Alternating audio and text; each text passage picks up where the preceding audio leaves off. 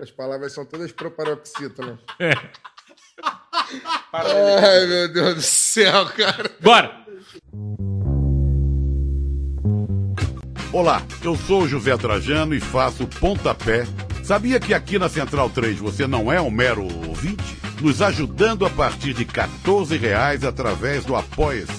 Você se torna membro do Clube Central 3, onde concorre a prêmios exclusivos, além de participar de um grupo de discussão sobre o conteúdo dos nossos podcasts. Acesse apoia.se barra Central 3 e colabore com a mídia livre e independente. Cristo Redentor, braços abertos sobre a Guanabara.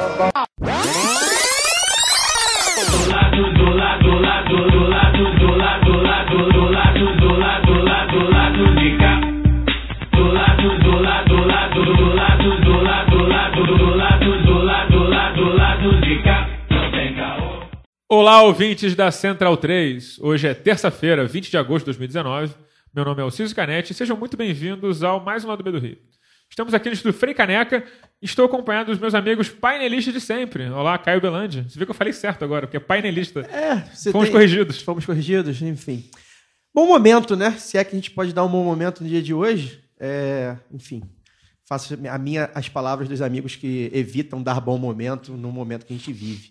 Dia hoje foi muito duro, mas a gente vai tentar debater algumas saídas por aí com a convidada que está aqui. Bem, é, queria dar um recadinho, só um recado inicial, né? A gente tem falado muito sobre o Padrim no recado, no recado é, final, mas eu queria dar umas explicações, é, porque as pessoas às vezes não, não, não acessam o site para ver lá, enfim. Queria explicar as faixas do Padrim, né? para quem, quem quiser é, doar, por exemplo. Doar não, né? Acho que doar... Contribuir. Contribuir, né? Fica melhor. É, a, partir de dois reais tem a faixa galera. O que, que, é- que, essa faixa representa, né? Você pode dar é, dois reais e vai é, se cadastrar na new- newsletter que a gente é, lança semanalmente por, por e-mail. Então é legal que a gente lá tem links dos nossos, dos nossos vídeos, dos nossos podcasts, dos nossos textos, mas também links de é, é, reportagens ou entrevistas ou vídeos que, que estejam alinhados com o nosso conteúdo. Então você, a partir desse, é, já nessa faixa, você entra na newsletter.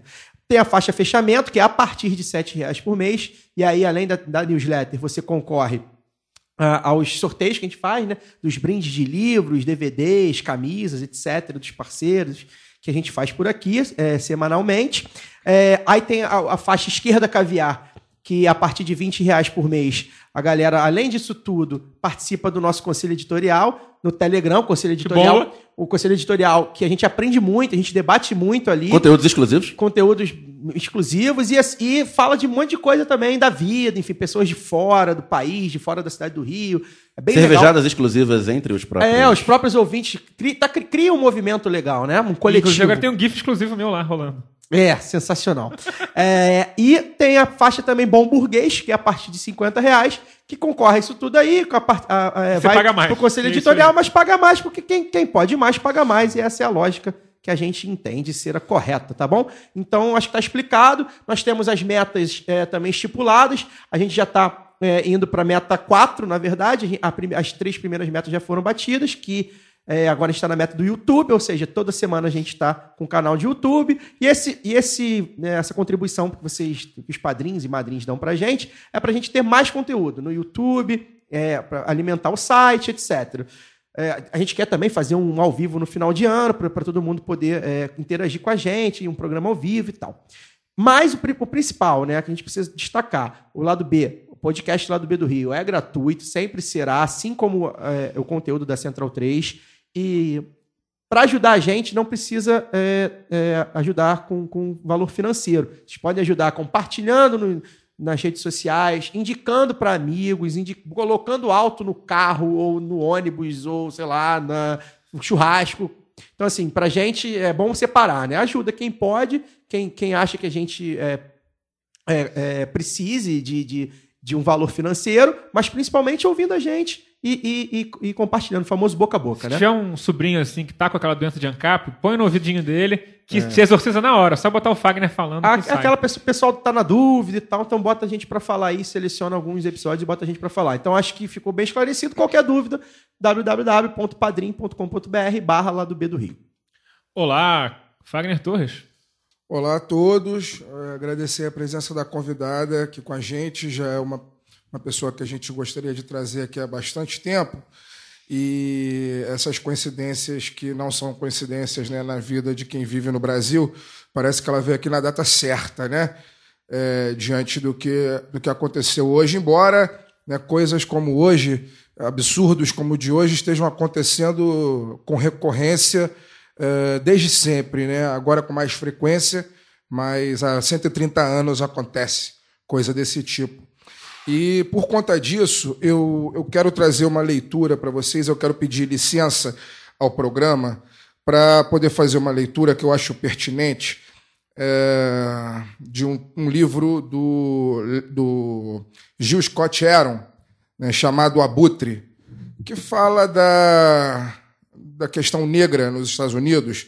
E ele tem um capítulo que é muito dedicado à questão dos Pantera Negras, que, embora seja é, uma realidade dos Estados Unidos, né, uma realidade estadunidense, no final do século, no século do século XX, no meados do século XX, né, década de 60, eu acho que se adequa muito ao que a gente está vivendo no Brasil, ao que a gente vive no Brasil, é, ao que a comunidade negra vive no Brasil. Óbvio que cada lugar tem suas particularidades, mas algumas coisas também têm suas singularidades, suas, suas parecências, vamos dizer assim.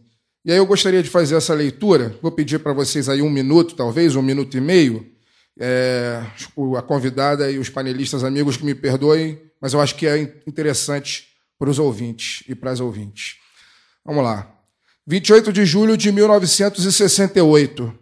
Aplausos. Obrigado, irmão Baixop, por essas palavras gentis de apresentação. Irmãos e irmãs, eu gostaria de agradecer a cada um de vocês por terem vindo em uma noite como essa para nos escutar. Como o irmão Baixop disse, a URNA, União Revolucionária dos Negros Americanos, é uma organização negra fundada na cidade de Nova York há quase um ano. O seu objetivo é desenvolver uma abordagem coletiva dos problemas específicos dos negros. Quando usamos a palavra coletivo, queremos dizer que os negros só poderão resolver os seus problemas se estiverem unidos em termos de pensamento e atitudes. Os negros devem seguir para um nível no qual eles comecem a se aproximar um dos outros como irmãos e irmãs. Isso significa que os irmãos do Bronx não podem criar caso com os irmãos do Brooklyn.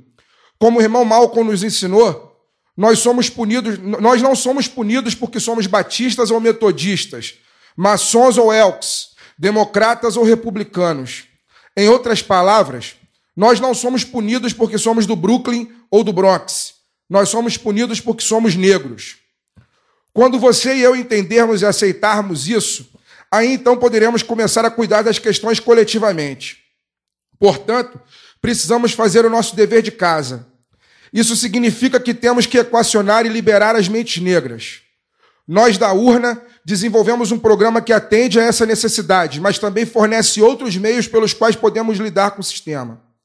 Sentimos que a paz só será alcançada através dos esforços coletivos dos negros. Em outras palavras, que devemos desenvolver nossas próprias escolas e nossos próprios valores culturais. Desse modo, teremos autoconhecimento e as habilidades necessárias para implementar mudanças significativas no futuro. Portanto, nossos objetivos são: 1. Um, fornecer um sistema de escolas para crianças negras em substituição ao atual.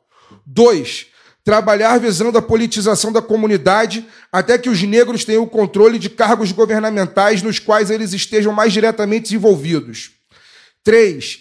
Criar os meios necessários para deter a força policial racista que nos agride e defender nossas mulheres e crianças contra os outros racistas que existem nesse país. Aplausos. 4. Estimular uma revolução cultural que criará novos valores para a nossa família. 5. Desenvolver nossos próprios meios de, so de sobrevivência econômica. Há pouquíssimas pessoas felizes nas comunidades desse país, que explodiram no verão passado e que podem fazer isso novamente. Ficar bêbado pode acalmar por um tempo. É por isso que não acho que os revoltosos estejam bêbados. Esses eram homens a quem foi negado o direito de serem homens, que foram tratados como selvagens durante 300 anos e que decidiram subitamente que também podem pegar o que querem. Eles conhecem a lei dos homens brancos, que funciona apenas em benefício deles. Mas se você notar, observou o irmão, as pessoas que morrem são sempre negras. Não apagam nenhum branco. É assassinato mesmo. Assassinato é a justiça branca. Viver nos Estados Unidos ou viver no Brasil sempre foi a destruição para os negros. Foram três séculos de assassinatos. Seja a morte rápida por um revólver ou uma corda, seja a morte lenta de tentar sobreviver em condições desumanas. Eu olhei, eu olhei para o grupo de rastafares e trancinhas. Mas os negros não são mais tolos como costumavam ser. Eles não estão esperando a ajuda do Senhor como costumavam fazer. Eles perceberam que Deus ajuda aqueles que se ajudam. E quanto a nós do norte, sabemos que um branco é um branco e que a sua maneira está por, e a sua mentira está por toda parte. Nós sabemos que temos que lutar aqui tanto quanto no Mississippi, talvez até mais porque devemos separar os brancos bons dos ruins. Lá embaixo você sabe quem é o inimigo. Fica a pergunta se aqui a gente sabe quem é o nosso. Olá, Daniel Soares. Olá, boa noite. Toquemos o programa. Antes de apresentar, eu vou falar no final. Vou apresentar a nossa convidada, que é muito mais importante do que isso. É, bom, temos aqui o prazer de receber no lado B do Rio hoje a cientista social, pastora antifundamentalista e deputada estadual pelo pessoal do Rio, Mônica Francisco. Olá, Mônica. Olá, como vão? Mal. E você? Pensando em como resistir, em como sobreviver nesse tempo e construir uma saída. Então estamos todos. Mônica, para abrir esse programa, a gente sabe que teve essa fala muito forte do Fagner e a gente vai falar, voltar sobre esse assunto Sim, mais na frente. sim. Mas eu, uma coisa que a gente queria falar um pouco mais de você antes. Como é que é pregar o amor e aceitação em um momento onde o discurso religioso cristão anda tão carregado de ódio? Pois é, acho que esse é um desafio. Ouvindo o Fagner agora, né, pensando que realmente, como Malcolm X disse, é necessário usar todos os meios necessários. É, E um dos meios necessários é resistir exatamente nessa seara, que tem sido usada como um discurso virulento de ódio, que é inconcebível e incompatível com a mensagem bíblica. Né? É, Pensar em como o discurso e a narrativa bíblica tem sido capturada e tem sido utilizada como processo que deturpa completamente a mensagem subversiva. Né? Se falou hoje no plenário da LERJ, por exemplo, é, de militantes revolucionários subversivos. Não consigo, na história da humanidade, ver outra pessoa tão revolucionária, tão militante, tão subversiva como Jesus. Bom, um pouco da cultura judaica diz para gente que um homem da cultura oriental, e a gente sabe isso hoje até em larga ciência, né? depois que a gente descobriu o Afeganistão, depois que se descobriu né, o Oriente Médio, né, da pior forma possível, estigmatizada, o quanto as mulheres, os homens, a cultura oriental subjuga as mulheres. Grande parte dela. Então, seria inconcebível um homem de 30 anos, um homem jovem de 30 anos, judeu, conversar com uma mulher que não era nem judia, sendo judia já era um problema, mas conversar com uma mulher que não era judia, que era considerada menor do que um cão, por exemplo, era uma samaritana, e Jesus ali subverte toda a ordem, né? Uma mulher que não ia buscar água com o coletivo das mulheres, porque no costume as mulheres iam juntas buscar água, ela ia em outro horário sozinha, porque havia tido mais de seis relações amorosas. Porque era uma mulher que tinha a possibilidade, que queria amar, que queria viver a sua vida plenamente. Então Jesus subverte essa ordem. Então eu não consigo ver nenhum outro militante revolucionário tão subversivo quanto Jesus e a sua mensagem. Acho que é, por isso é tão difícil para essa galera fundamentalista, né, que se assenhoreia né, das almas alheias, dos senhores do púlpito, dos barões da fé, pregarem a Jesus. Né? Eles pregam tudo menos isso. Para eles é muito difícil coadunar a mensagem que eles trazem com a mensagem do Evangelho. Então, não, para mim não é difícil, porque para mim é muito tranquilo, muito pelo contrário. Por isso, eu acho que a gente sofre e, e tem intencionamentos, principalmente nesse campo, no campo evangélico, religioso, e faz enfrentamento e é contundentemente contrária a essa narrativa branca, o embranquecimento da narrativa bíblica. Né? Então, para nós, é extremamente tranquilo. Agora, é necessário resistir mais ainda, capturar e, e tentar, de alguma maneira, trazer uma outra narrativa, disputar a narrativa com esse campo, e a gente mostrou isso no Vira-Voto, no Evangélicos com Haddad, por exemplo, que a gente conseguiu. Pena que né, a gente não teve mais tempo para isso, a gente começou muito tarde, mas a gente, dentro do campo evangélico fundamentalista, conservador, né, porque a, a grande parte do povo que faz parte desse campo dito evangélico fundamentalista não sabe nem o que é fundamentalista. Ela é categorizada pelo outro né, e esse outro somos nós da esquerda, enquanto fundamentalistas. Essas pessoas. É, é, e aí a gente precisa problematizar isso. Então, para mim, é muito tranquilo fazer essa narrativa, pregar o amor, disputar a narrativa com esse campo de líderes brancos, proprietários, ricos, que ficaram ricos que ficaram ricos, né? É, empresariando a fé, que é outra coisa, né? É, por isso eu, eu, eu, me sinto no dever de disputar essa narrativa, né? É, entendendo que essas pessoas nem se reconhecem e nem sabem o que é fundamentalista. Se eu for falar com a irmã Fátima do Morro da Formiga, da Igreja Deus é o Amor, ela nem sabe o que é fundamentalista, mas ela sabe que o pastor dela, quando ela precisa, a acolhe. Então, quando ele diz que precisa votar em alguém, ela vai confiar nessa pessoa, porque é a pessoa de referência que ela tem que a acolhe. Quando ela tem problemas conjugais, quando ela tem problema de saúde, é ele que ora por ela, ou a pastora, ou o pastor. Né? Quando a gente tem, por exemplo, é, o irmão Otacílio de Queimados, né? pastor Otacílio, que ali naquela comunidade é praticamente a pessoa. Numa comunidade que não tem transporte, não tem saúde, não tem educação, a única a possibilidade de você assistir uma peça é a cantata de Natal na igreja ou a de Páscoa. A única possibilidade de sociabilidade possível para aquelas pessoas é o Congresso das Mulheres, é o Congresso de Juventude, porque a juventude não pode circular na cidade, que dirá intermunicípios. Então, pensar em utilizar a narrativa bíblica, né? É, também como militância, para mim é muito tranquilo. Né? Por isso a gente batalhou no Vira-Voto dizendo que o amor vai vencer o ódio. A gente crê nisso, não é só frase chavão, não. A gente crê que é possível amar, demonstrar esse amor na prática, fazer desse amor prática política e fazer o enfrentamento e a disputa de narrativa.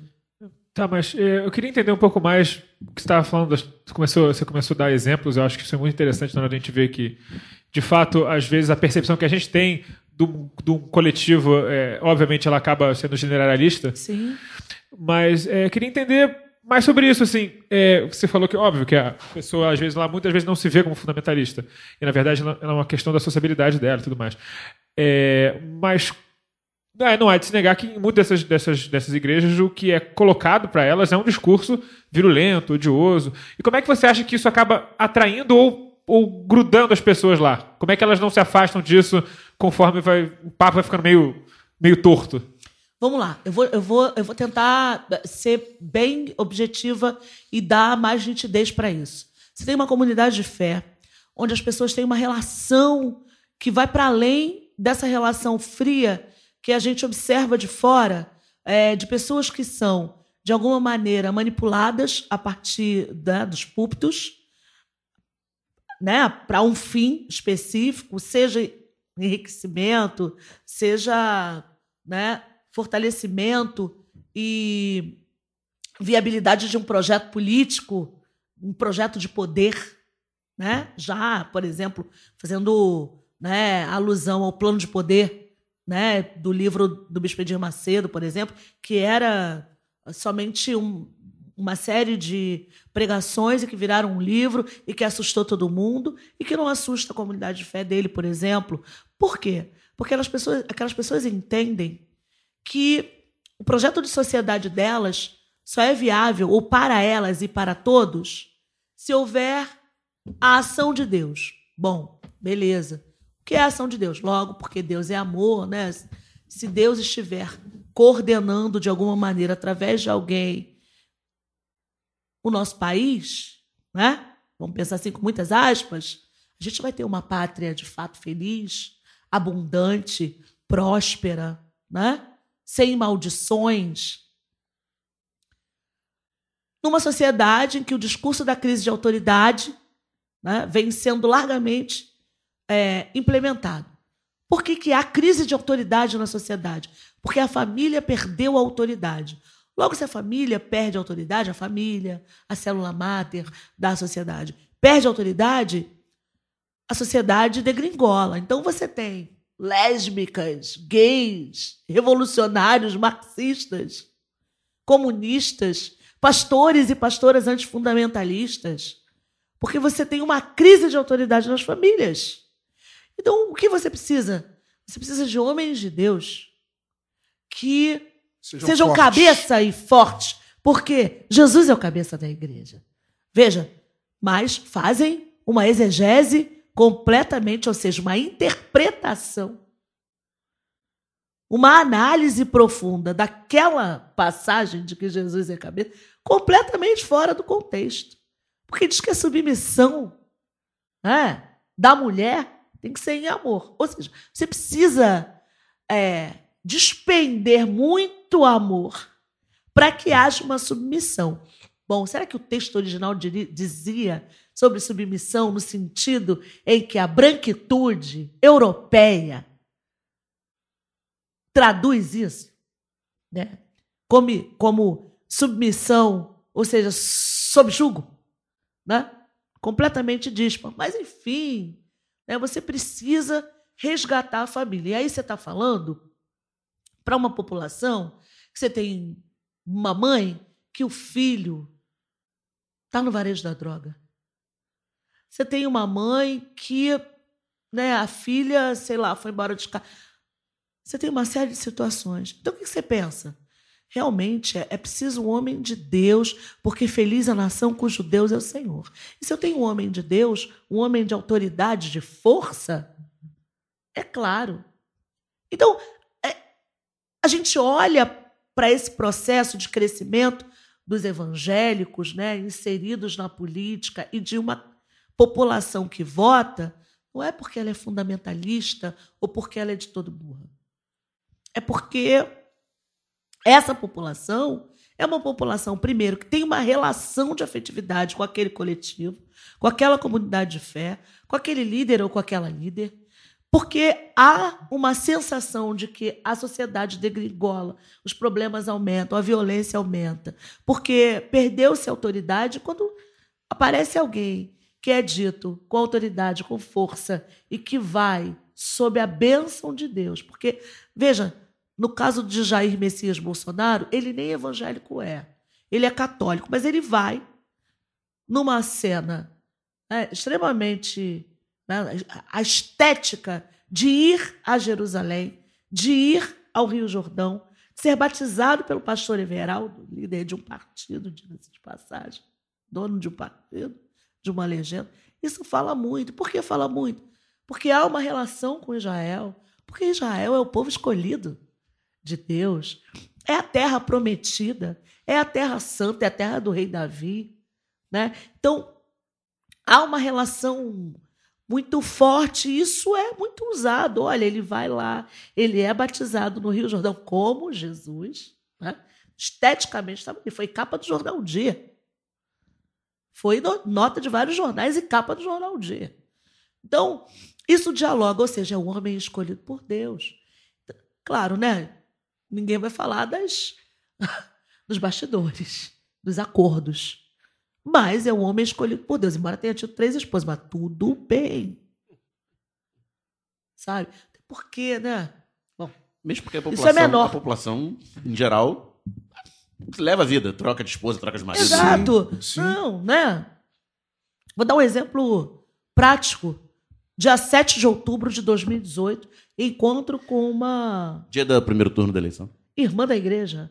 Vou falar assim, vamos usar esse termo, a irmã da igreja.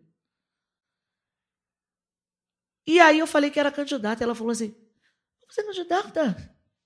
Eu estava aqui com o papel que eu peguei no chão, eu ia votar. As pessoas não sabem nem. Veja, a gente já vai fazendo análises profundas sobre o fundamentalismo crescente e você não olha para quem é que está. E aí a esquerda arrogante não olha para quem é o chão das igrejas, por exemplo. Quem é? Olha para mim, eu sou. Sim. Essa é, é muito fácil olhar para o Edir Macedo, né? Eu... Exato. Aí, eu só gostaria de concluir para esse raciocínio. Olha, não olha para o chão da igreja, que é o Zé Povinho, né? Sou Sim. eu aqui, mulher preta, maioria das vezes, homem negro, jovem negro. Tá olhando para os grandes líderes, porque, né? Chega... Se eu perguntar para você o nome de um pastor, para vocês quatro, vocês vão me dizer quatro nomes diferentes de qual é salteado. Mas se eu perguntar para você se você conhece, antes de eu ter falado aqui, o pastor Otacílio de Macaé de Queimados, você não conhece. Se eu perguntar para você se você conhece a pastora Valdeci, você conhece? Não. Mas você conhece o Valdomiro Santiago. Você, que tem, sei lá, acho que seis aeronaves. Tem um chapéu de seis mil reais. Exato. Você conhece. Aí se eu falar assim, me fala, você conhece Ana Paula Valadão, da Bota de Piton? Ah, conhece? Então, você cria uma narrativa a partir destas figuras midiáticas, que têm um aparato midiático potente, né? que 24 horas né, essas pessoas ouvem, porque é isso. É o que essas pessoas ouvem. Para encontrar enlevo espiritual, encontrar força para poder sobreviver sem ter né, hospital, atenção básica, trabalho, transporte, saúde, né? Porque se você não tem um estado, se você não tem uma rede que funcione, né? Se você vive num lugar conflagrado, e aí, desculpa, eu até me estendi, Fagner, você queria falar, não, mas onde o jovem negro tem protagonismo, de que forma ele pode mostrar, de repente, para ter possibilidade de vida que ele mudou, né? É, é carregar a Bíblia, né? É, tá ali, é onde ele tem protagonismo, onde você não vai rir porque ele vai falar nós vamos, nós vai, a gente fomos pregando, né? Onde ele vai trocar de repente um, um tribunal judaico sinédrio achando que é o nome de uma pessoa. Não vai rir. Onde ninguém vai rir dele. Porque grande parte daquelas pessoas vão, que estão ali vão entender o que ele quis dizer. Mas se ele tiver numa juventude de partido e falar errado, você vai rir. Isso. Se ele não souber o conceito marxismo-leninismo, marxismo, trotskismo, você vai rir. Entende? Então, hoje, eu acho que é, é, a, a possibilidade de ter uma figura como a minha e como outras é a possibilidade de repensar esse olhar da esquerda, não sei o que é a esquerda hoje, mas da esquerda, o que sobrou dela, sobre esse fenômeno que já para nós, né, as pesquisas dizem que né, esse campo evangélico, né, que a gente fala nessa geleia geral, vai ter uma influência ainda maior, né? É, essa ultradireita, extrema-direita que é religiosa, armamentista, extremamente predatória também, ela vai ter uma influência maior no pleito eleitoral e nos próximos pleitos, e a gente fica batendo cabeça, não entende por que fulano, ciclano ou beltrano foram eleitos, e aí você olha para uma propaganda eleitoral, por exemplo, do atual governador, conversando com um grupo de mulheres na laje de uma favela, tranquilamente você sente aquela pessoa ambientada ali. Aquilo ali não era fake. Aí a gente não entende por quê. Então, né, com certeza eles são mulheres evangélicas. Né? Com certeza. Então, é, eu acho que a gente precisa. E aí, quando eu falo a gente, eu falo de nós da esquerda, seja lá o que for isso, hoje no Brasil, entender que o chão dessas igrejas, e aí a gente está falando de luta de classes, meu é, bem. É isso que eu ia falar. Eu, né, não, não perder de vista a luta de classes dentro da igreja. Eu, eu queria falar com você. E no just... todo da sociedade, porque a gente está falando de pessoas pretas, Sim. não brancas, que são, na maioria delas, da classe trabalhadora, das camadas populares, vivendo nas piores condições de vida. E são essas pessoas que a gente está dizendo que é, é o grupo fundamentalista. São perdidos, que não que tem, nenhuma, tem nenhuma de, identificação com a gente. Que a gente olha de maneira. É, é, é, não olha de maneira horizontal, né? A gente olha de maneira verde, vertical. Eu queria fazer, eu queria insistir nesse assunto contigo, Mônica. É, eu hoje não tenho nenhuma, não tenho nenhuma denominação religiosa, não me considero nada, né? Mas eu fui meio que criado dentro da teologia da libertação, né? E a e, e, a teologia da libertação, ela é, enfim, ela sempre, ela, ela foi concebida, né? Sob, sob o, o, o viés da esquerda, né? A, a, teologia da libertação ela é intimamente ligada às políticas de esquerda, né? aos pastores, aos, aos, aos padres vermelhos, né? como dizem os padres vermelhos. Né? E, e hoje, é, eu quero até relembrar uma história no lançamento, acho que até já falei isso aqui em algum momento. Já, mas atrás, é bom lembrar. Né, no lançamento da, da candidatura do Freixo à prefeitura em 2016. 16 né? Eu estava lá, o Daniel também estava lá no, no clube municipal. Teve um momento. Eu também estava. É, você certamente estava. Né? E, e, teve um momento em que a dona Penha, que é a liderança é, política é, né, comunitária importante da Vila Autódromo, foi chamada ao palco. A resistência né? à desapropriação para a construção do Parque Olímpico. Isso, ela, foi chamada, ela foi chamada ao palco para é, falar o apoio dela à candidatura do Freixo. E, não, e, ela, e ela, enfim, uma pessoa muito religiosa, né, uma liderança comunitária, começou a falar de como ela apoiava a candidatura do Freixo, o Freixo era o candidato que estava ao lado dela desde o começo, o princípio daquelas remoções, etc, etc. E, e eu, eu, no dia, percebi, num determinado momento do discurso, ela começou a citar Deus, e no que ela citou Deus, houve aqueles apupos do público da esquerda branca, é, de classe média que estava ali num clube na Tijuca, é, participando de um, de uma, do lançamento de uma candidatura de cunho popular. Né?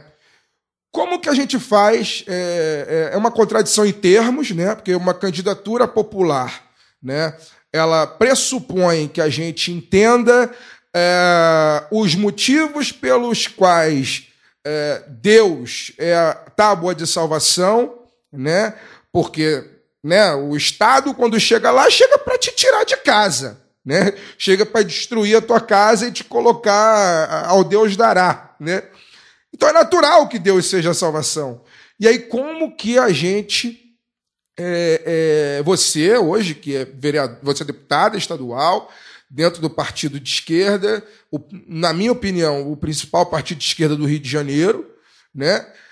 Como que faz para um. Né? Você está falando da disputa do público, né? tem que disputar a narrativa com o público, mas mais não é mais importante, mas tão importante quanto como faz para que a própria militância de esquerda entenda as contradições do discurso evangélico e como isso está totalmente relacionado com a narrativa de esquerda. Como que faz essa disputa dentro do próprio partido?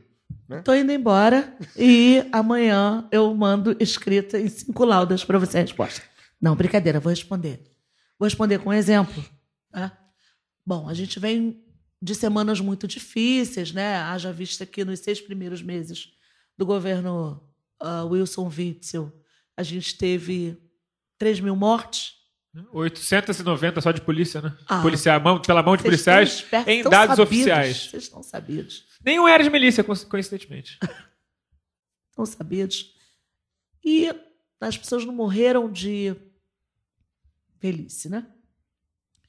Então a gente vem de um contexto difícil nos últimos seis meses, nas últimas semanas, mais ainda, né? Quando você tem uma jovem com dez tiros perdidos, é mais difícil ainda e a gente, Credo Borel, ali esteve. E no sábado a gente teve um ato é, em repúdio à ação do Estado, que mais uma vez resultou né, na morte de um jovem negro. Tá, tá, tá, tá, só.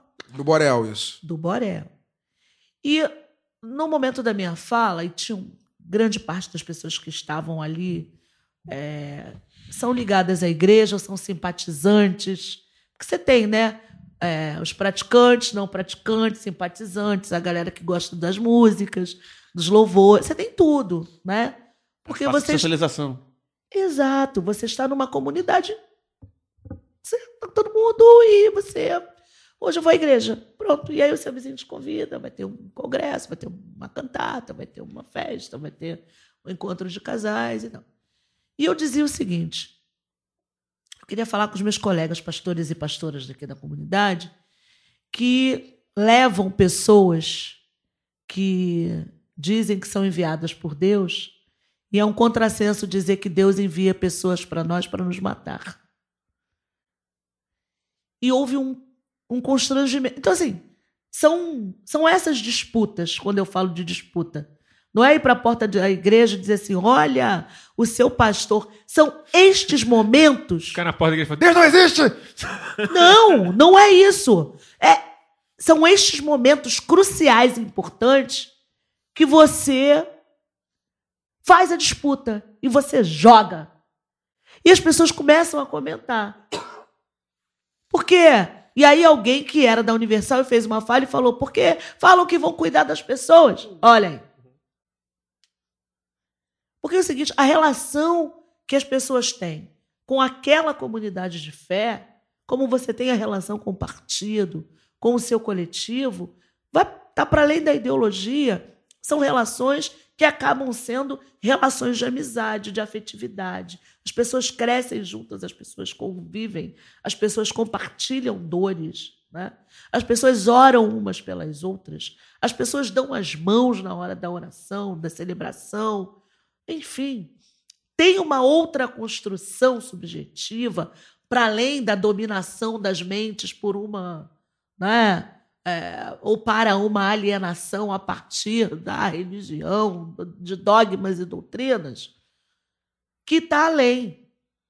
E isso, para a camada popular no Brasil, majoritariamente negra, feminina e jovem, vem e, e vem crescendo a população evangélica, nessa geleia geral chamada evangélica, né? vem crescendo cada vez mais, porque você não tem perspectiva de futuro. Você não tem perspectiva de nada. E aí é o Deus dará, né? É mesmo, porque só Deus dará. Porque quem vai dar? Quem garante? Quem garante o dia de amanhã? Quem, quem te dá esperança?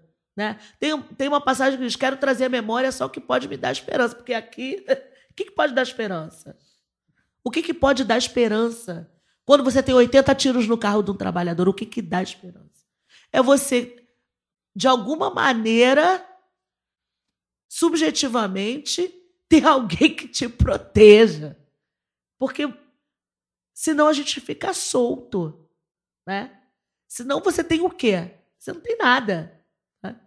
É, então, tentar fazer essa disputa nesse sentido, não é parar na porta da igreja e, sei lá, de repente, em algum momento pode ser, mas aproveitar esses momentos de contradição, né? seja no, no, no varejo ou nesses momentos de comoção mais amplo, em que você pode pegar o microfone e fazer uma fala a partir do seu lugar né, de pastora que também né, foi construída uma narrativa e uma ideia sobre o ser pastor e pastora completamente contrário ao que de fato é. Você é um aconselhador. Você, você não é, sabe, não é o cara de sapato de cromo alemão mesmo. De couro de jacaré, de terno, entendeu? Não é isso, não é isso. E a gente foi capturado enquanto esquerda por essa, por esse senso comum. A gente que fala tanto de senso comum. Acho, eu queria que você falasse um pouco, Mônica. É, a gente tem visto no noticiário, tem Acho que eu não te respondi, Fagner, mas eu vou, vou tentar é o, é o caminho, né? Se soubesse todas as respostas, a gente estava de repente. A gente tem um site também que pode publicar esse cinco laudas. É. Daqui uma semana. Eu, eu, queria que você falasse um pouco. Mas me pergunta de novo, e Fagner, dentro... se você quiser, me catuca de e, novo. E dentro desse, dentro desse, desse mesmo pensamento de, de igreja, a relação entre igreja e comunidade, pessoas que estão na favela, é, a gente tem visto bastante ataques a, a, a terreiros, né? principalmente na Baixada, vindo de é, varejistas, né, como a gente costuma chamar, os traficantes da, da, da pé de chinelo, é, bonde de Jesus e tal. Eu queria que você falasse um pouco sobre isso, né? Claro. Sobre essa, isso é talvez das maiores contradições, né? É, enfim, não, não, nem imagino como seja a disputa de alguém da igreja, ao mesmo tempo sabendo que o, o traficante pé de chinelo vai lá e em nome de Jesus pratica esse tipo eu só de queria, coisa. Eu só queria emendar uma pergunta na do Caio. E aí eu queria que você falasse um pouco sobre isso. Eu queria emendar uma pergunta no Caio. Por que, que você acha que a igreja tem tirado muita gente negra do terreiro? Vamos lá. Bom, vou responder as duas em uma. Tem uma. E aí, cada vez mais, nas comunidades, nas favelas, né? nas comunidades pobres, as igrejas têm avançado. Têm avançado por isso que eu falei inicialmente tem toda uma relação de ausência mesmo do Estado. Não só por isso, mas isso é um, um fator é, importante da gente analisar também o crescimento das igrejas. Haja vista aí as comunidades terapêuticas, né, em detrimento das redes de atenção psicossocial, de toda a saúde né, mental. Bom, agora se fala, né, enfim, querem inclusive, né, enfim, é, manchar o nome de Nise da Silveira, aquelas loucuras todas que a gente vem ouvindo. Nossa, Trocadilho, né? As loucuras todas. Mas é... vou te dar um exemplo. Eu gosto muito de dar exemplo. Zapeando a TV. Você tem um país racista, classista. E você tem grande parte dessas pessoas que eram dos terreiros negras, né, que saíram da maldição, foram para a igreja Zapeando a TV, eu vejo um programa de uma determinada denominação com um berço. O pastor estava com um berço. E ele dizia o seguinte: venha amanhã, nós estamos com a campanha é, da quebra da maldição que veio de berço. Só que o berço. Aí eu, aí eu falei: não, eu tenho que ver o que é esse berço. O berço é o berço da civilização. Ele estava falando do continente africano. A maldição que veio de berço. A maldição que está sobre o Brasil. Aí, né? Se fosse gestão, eu não estou acreditando nisto num Discurso país genocida, né? racista, genocida. Você não estou acreditando nisso, porque a gente tem um, um país com mais de 50% da população que é negra e não branca, mas 54%. tudo. E você tem uma, uma caracterização do continente africano, primeiro, uma homogeneização, uhum. segundo, uma estigmatização desse continente como lugar de feitiçaria, de maldição que veio de berço nos navios negreiros nenhuma problematização sobre o que foram os tumbeiros, os navios negreiros, o que. Problematização não faz parte. Esta narrativa ela é sistematicamente produzida, falada. Seu Feliciano já foi pego em vídeo falando isso, né? Veiculada. E aí, vamos lá para Cão sem Jafé, os três filhos de Noé. Caramba, né? Cão seja fé. Qual é a marca? Fala-se de Caim. A marca de Caim era ser negro por ter matado seu irmão Abel. Ah, eu ouvia isso da minha avó adventista, que a Caim foi banido para um lugar muito quente e amaldiçoado. Então deveria ser a África, logo ele foi a origem dos africanos. E essa marca nele era para não ser morto, não vai morrer, mas vai sofrer, vai penar igual um cão danado, né? Então essas narrativas elas vão entrando num país em que você não tem representatividade, em que você produz uma negação de si. E aí evocando grada quilomba, você nas relações sociais, na sua sociabilidade cotidiana, você tem dispositivos que startam as relações coloniais. Então você tem moleque chicoteado. Aquele moleque chicoteado na Vila Aliança parece uma gravura de um, não sei se alguém viu, quem nos ouve, vocês aqui, de um, um negro escravizado com marcas queloides enormes do chicote, da ponta do chicote. Tem muito livro didático essa pintura. Você tem um- pretinho amarrado no poste no Flamengo, no Rio de Janeiro, nos cartões postais do Rio de Janeiro. E negros chicoteados na estação de trem de Madureira. Você tem trabalhadores es- chicoteados na estação de trem em 2012 É por isso. negros. É isso. Então, você vai startando essas relações que estão no discurso, porque a sociedade é uma só. Sociedade brasileira racista, onde a estrutura dessa sociedade é cimentada no racismo. E isso é no racismo, no classismo, no machismo, na misoginia, e isso é transferido para as relações, isso é deturpado na narrativa bíblica, isso chega num país em que a maioria da população não tem capacidade de interpretação de texto, meu querido. Aí você tem um cara que tá com a blusa de, de- e aí uma camiseta, né, do Jesus que é caracteristicamente o Jesus católico, que é aquele de olhos claros e cabelo amendoado, falando, é, tá uma mistura ali de católico com, com, com, com evangélico neopentecostal, e fala, vai sair do nome de Jesus, quebra tudo. Que é o vídeo que viralizou, né, do Dendê. O cara, eu falei, gente, mas ele é evangélico, mas tá com a camiseta de, de- de- do, do Jesus, que é característico das, das igrejas católicas, por exemplo, né, como uma imagem é, é, já nitidamente católica do Jesus branco. Jesus me- especial de Páscoa da Globo. Exato, exato. Do, aquele do Franco Zeffirelli, sabe? Que eu amava quando eu era novinha, assim, criança. Do Franco Zeffirelli, aquela Maria tão bonitinha, aquele Jesus de olho azul tão lindinho. Aquele do Zeffirelli. Então, assim, é, é disso que a gente está falando. É disso que a gente está falando. Quando você tem, né? E aí, as igrejas evangélicas são e cumprem um papel, estou falando cumprem com muitas aspas aqui, né? É, que os terreiros tinham antigamente, né? Que era o lugar onde as pessoas iam buscar orientação, fechar o corpo. Hoje vai na igreja, vai na campanha, vai para ganhar uma orada, para poder, né? Ou fazem as E orações muitas antes. igrejas não pentecostais, como a Universal, absorveram características elementos. que eram do- das, do- Sim. da- das religiões de matriz africana. Né? Exatamente. Descarrego. Não, e eles, eles, Descarrega. eles falam, eles usam Usam o mesmo vocabulário, vocabulário, mesmo vocabulário.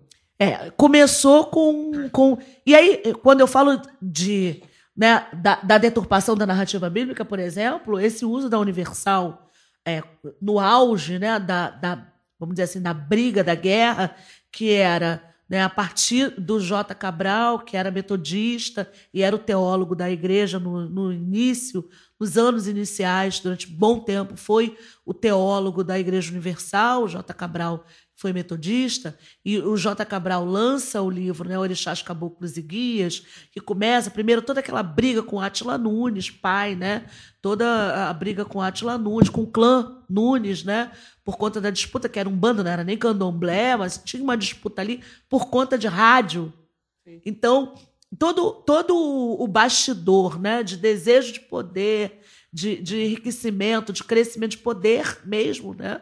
É, estava ali por trás. A, a disputa com a Globo, né? De, de, de, ter uma emissora, de fazer todo esse processo. Então, é, Orixás Caboclos e Guias, J. Cabral. Você, você vai dizendo, caramba, eu estava lá, mas isso aqui é demônio. Sabe? E aí começa, porque é isso, é o marketing, né? é a estética. Fazem os grandes, os duelos dos deuses no Maracanã, gente no templo do futebol. Duelo dos deuses no Maracanã Tudo é estética, né, cara? é Tudo uma estética. partida que não é de futebol. Duelo dos deuses. Aí fala, fala quem você é. Eu sou o Zé Pilintra. Aí o cara falou, pô. Me fez lembrar aquele episódio do. do Monty Python, né? Do futebol do, dos Futebol dos filósofos. Só que é o, só que é o contrário. Gré- Grécia Super- contra a super- Alemanha. Exato. O super trunfo dos deuses, né? Exato. E aí, duelo dos deuses. E aí você vai e fala, pô, cara, um Maracanã inteiro lotado. Para quem viu o Maracanã de verdade, que era o Maracanã inteiro lotado. Tá? E aí você essa narrativa, para finalizar, respondendo aos dois, isso chega né, para essa população que não que tem grande dificuldade de interpretação de texto. Haja vista, não sei se vocês vão lembrar, num programa de domingo à noite, de report... uma revista eletrônica de domingo à noite, uma emissora grande. Da adúltera e do adultera que você vai contar? É, exatamente. Essa é muito boa. Não, esse do, do adultério, inclusive, o Jô Soares o entrevistou. E o Jô, que é um conhecedor da Bíblia, né, um estudioso, ele falou. Mas não é uma vida. Então, assim, isso parece brincadeira, a gente ri. Brasil profundo. É o Brasil real. É. Né? Que, e aí inculca isso, desculpa, é, e aí vai. Diz assim: não, isso é maldição, não pode ter isso aqui. Vou contar uma história que aconteceu no Borel para finalizar, que eu tô falando pra caramba. É, Não, Vai falar mais ainda, mais. mano. A gente vai passar mais a, a- a palavra É? pra tu. É. é, o que acontece? Eu tenho pergunta. Isso é Também. final da década de 80, no Morro do Borel. Fazia parte de um determinado grupo religioso que é, assimilou práticas tanto da, da Umbanda, do Candomblé e da Igreja Católica. E uma das práticas era colocar. É, sabe o sal? Aquela, aquela velha história que se cair sal, vai ter briga, não sei o quê. Só que ressignificou esse processo, juntando a narrativa bíblica que diz que né, os discípulos de Jesus seriam o sal da terra, que dariam sabor ao mundo, à vida das pessoas, faria um mundo melhor. Se salgar a terra, a terra fica infértil, porra. Aí, vamos lá. Sal da terra no sentido de dar sabor, né? Porque uma comida insossa, assim, é, é ruimzinho. Não no sentido de né, acabar ali. E aí, não vamos jogar sal no borel para dar sabor, para o borel ficar em paz.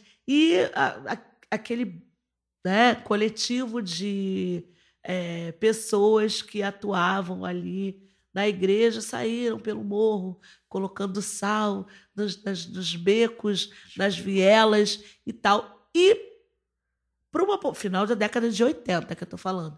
E para uma população né, que, poxa, que cresceu aprendendo que sal no chão é briga.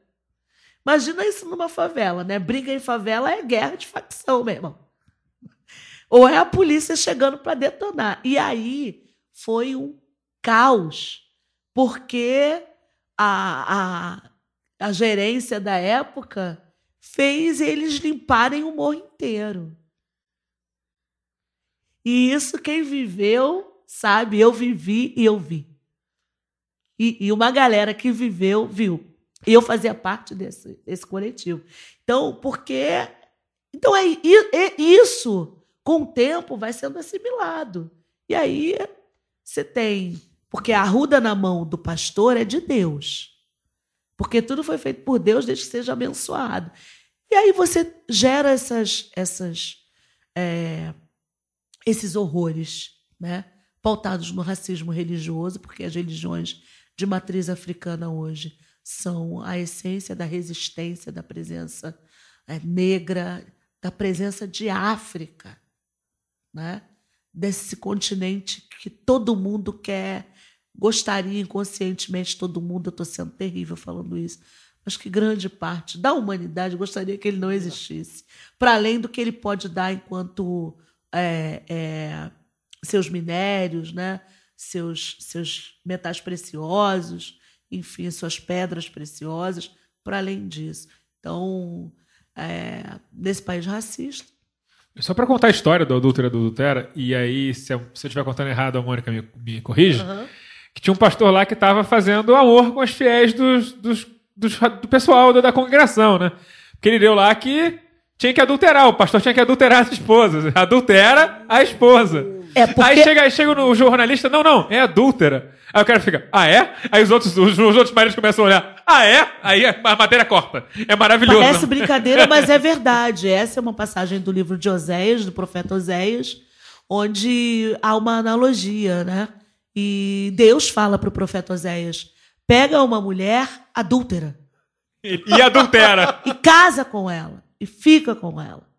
E ele pe- pega uma mulher e adultera. Pega uma mulher adúltera, tenha filhos com ela, case com ela. Salve. Não, e pior que assim, ele, ele é ruim de interpretação, mas para interpretar o adultera, ele interpretou da, é. da maneira que ele Pois quis, é, né? Que adulterar é. poderia ser um monte de coisa. Exatamente. Mas ele, ele, ele aproveitou. Boa, ele, ele boa. interpretou do jeito que ele quis. ele era do interesse dele. Daniel quer fazer uma pergunta, é, né? Mônica, é, na, na última eleição, é, você e outras duas colegas mulheres negras no pessoal do Rio de Janeiro foram eleitas deputadas estaduais. E houve também a, a Sâmia, a Talíria, foram eleitas para o Congresso. E no, na eleição anterior, municipal, a própria Sâmia, a Talíria, a própria Marielle no Rio, a Áurea Carolina em Minas Sim. foram A eleitas. Áurea que também é federal, né? Sim, agora, né? Em 2018. Foram eleitas e um movimento, pa- parece que é um movimento importante, né, nacional. A última referência que a gente tinha de mulher negra na esquerda era talvez a Benedita, que surgiu lá no Sim. início dos anos 80. Sim. E, te- e- e a esquerda, durante todo esse tempo, continuou sendo muito branca. Mais masculina que feminina, um pouco feminina também, mas majoritariamente branca. Como é que você tem visto nesses últimos dois, três anos, apesar do, do cenário nacional sombrio, essa, essa questão da transformação das parlamentares, do, do, do- das dos parlamentares do, do, do PSOL, é, com uma matriz de, de, de- de, eleitos é, mais negros e mais mulheres e mais, de origem mais popular, e não com uma origem na classe média, porque o pessoal su- surge como um partido muito baseado na classe média. Sim. O primeiro vejo com muito bons olhos. Segundo, fazer uma, uma mirada né, no que foram esses últimos três anos. Né? A gente vem de uma de uma ação muito forte das mulheres na América Latina, no mundo. Mas eu vou recortar para América Latina, tá bom? Para a gente ficar por aqui no nosso território. É, a gente vem de um ascenso de mulheres, a gente teve uma série de ações coletivas que marcaram isso, e a Primavera das Mulheres, né, trazendo um pouco mais próximo para a gente ficar com a memória mais curtinha aqui, perto da gente, mais fresquinha. A Primavera das Mulheres, o Fora Cunha, e um ascenso das mulheres negras. Eu vejo, olhando na experiência é, do mandato Marielle, essas coletivas de mulheres LBTs, principalmente, negras e jovens. E eu, claro, atribuo a isso também o processo de redemocratização da universidade que a gente viveu né, nos últimos eh, governos da do Lula e da Dilma, da Lula e do Dilma, da Dilma, por que não? Acho que tudo numa coisa só. A gente precisa dizer isso, essa redemocratização da universidade, ela possibilitou que mulheres negras né, pudessem chegar à universidade e produzir a partir das suas experiências de vida, né, a partir das, da sua do olhar para si, do seu território, da sua construção enquanto pessoa, do seu ser e existir, né, do seu estar no mundo, trazem isso para a universidade, produzem ciência, né, como gostam de dizer as pessoas ah, importantes acadêmicas, epistemologias né, de si, produzem é, epistemologias de si, e isso vai incidir no momento de ascenso também da reafirmação, né? É, da reafirmação da existência enquanto corpos negros. Então, nessa salada, a gente tem a eleição da Marielle como uma marca, da Talíria, como você bem disse aqui, e de Áurea Carolina. Né? Marielle sendo a segunda vereadora mais bem votada do país, a quinta na cidade. Então, isso marca um momento, um, ponto de virada nesse processo. Né? Marielle, fruto dessas que vieram antes, como você bem disse, que a Marielle marcava muito. Ela falava de Benedita e ela falava de, de Jurema Batista. Então, né, o, o que foi, e, e entendendo para nós o que deve ter sido para essas mulheres, porque o contexto histórico também, né? Essas mulheres elas não, não, não traziam para o seu fazer político institucional, a sua ação parlamentar, um discurso, embora vindas de movimentos negros, né, vindas de um acúmulo partidário, elas traziam muito mais uma identidade né, no fazer poli- da, da ideologia partidária do que propriamente do acúmulo enquanto E de classe movimento. também, né? A Benedita classe assumiu muito a questão da luta. favelada. Não, a questão da- da- das favelas e da, da- do trabalhadoras domésticas. doméstico, ela, é isso mesmo, isso mesmo. Então tinha esse recu- até porque o contexto, e aí é isso, é entender também o contexto histórico, né? Naquele momento havia uma ação das empregadas domésticas também de luta por direitos, de afirmação. O sindicato das domésticas estava muito atuante. Então é, é o contexto. Né? A Marielle já chega nesse outro contexto, nesse lugar das mulheres negras produzindo ela mesma acadêmica, ou seja, pensando os seus lugares, pensando a violência eh, sobre os seus corpos, o seu lugar de, de, de vivência, de reprodução de vida, das suas relações enquanto mulher afetivas. Então, produzindo ciência, se fazendo, fazendo-se pensar a si mesma, ao mundo, ao seu lugar e no seu lugar na política não só na política institucional, mas na sua ação, no seu corpo político, como está em voga agora, né? mais usualmente é, falando. Então, há um giro nesse processo. E esse tempo histórico pede isso.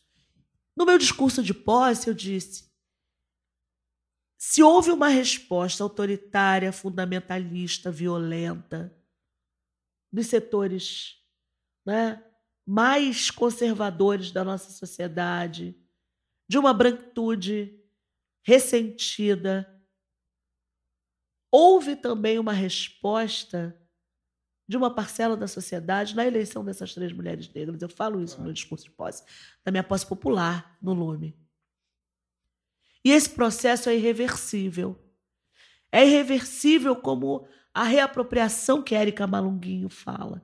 Estarmos é, no poder, e eu problematizo estar no poder, né? eu uso muito estamos no- nos lugares de decisão, onde a gente decide, a partir da produção de leis, a partir né, desse processo de aquilombamento que traz o movimento social, que traz a sociedade civil organizada, os coletivos, coletivas, para discutir, para pensar a construção de política a partir da nossa experiência vivida enquanto e aí enquanto base social.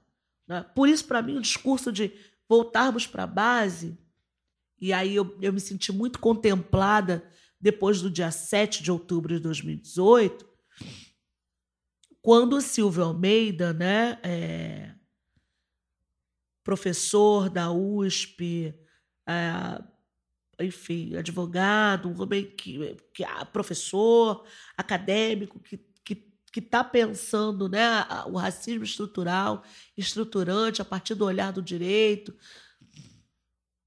Quando ele diz, olha, informalmente, né, numa conversa, num bate-papo, bom, o medo que a classe média branca, desespero dessa classe média branca, da esquerda, a esquerda caviar, a esquerda eh, bambolê, cirandeira, o desespero dessa esquerda não é o nosso desespero. A gente não está desesperado. A gente olha, caramba, vamos lá, mais um para a gente matar no peito. Por quê? Você tem uma população negra que vive isso sempre. A população branca, parte da população branca, não conhecia esse tipo de tratamento. Então ficou desesperada. Não conhecia esse tipo de tratamento, de postura, que para nós, enquanto coletivo social, enquanto grupo social, que sofre as mesmas mazelas, sendo muçulmano, sendo. né, não nos difere. Então, é, houve também essa resposta, dessa, não sem tensionamentos. A minha própria chegada ao partido, que chegada oficial, mas eu já era alinhada com o partido desde 2007. Mas era muito mais próxima do mandado Freixo, né, ali do Eliomar. Enfim, muito próxima da Comissão de Direitos Humanos, pelo óbvio. Então, né, quando eu chego oficialmente, isso também é um, é um processo de opa, o que está acontecendo? Né? O que está acontecendo com essas figuras? O que, que são as juntas? O que, que são as muitas em Belo Horizonte? O que, que é essa? O que, que é Érica Malunguinho? O, que, que, o que, que é isso? Não, a gente fez política assim. Dizer, não está certo nem errado. Né? O que, que é a nova política, a nova forma de fazer política? Não é nova forma de fazer política, é a forma que fazemos política é a forma com que vivemos a vida neste coletivo, do ambiente em que fomos forjadas. A gente traz isso. A gente traz a nossa experiência de reprodução de vida, que é completamente diferente do que essa é, figura que você caracteriza, né, masculina, média, né, seja servidor público, é o mais próximo de classe trabalhadora são os servidores públicos, né, professores e, né, e um alunado mais de uma, né, enfim, CP2, aquela galera ali, né, que está mais organizada, que sabe o que é Grêmio Estudantil. Opa, peraí, o que é isso, né? É, opa, e, e aí vamos, vamos lá, vamos falar de, de, de luta de classes, mas quem é a classe trabalhadora hoje? Informal, uberizada, Atomizado.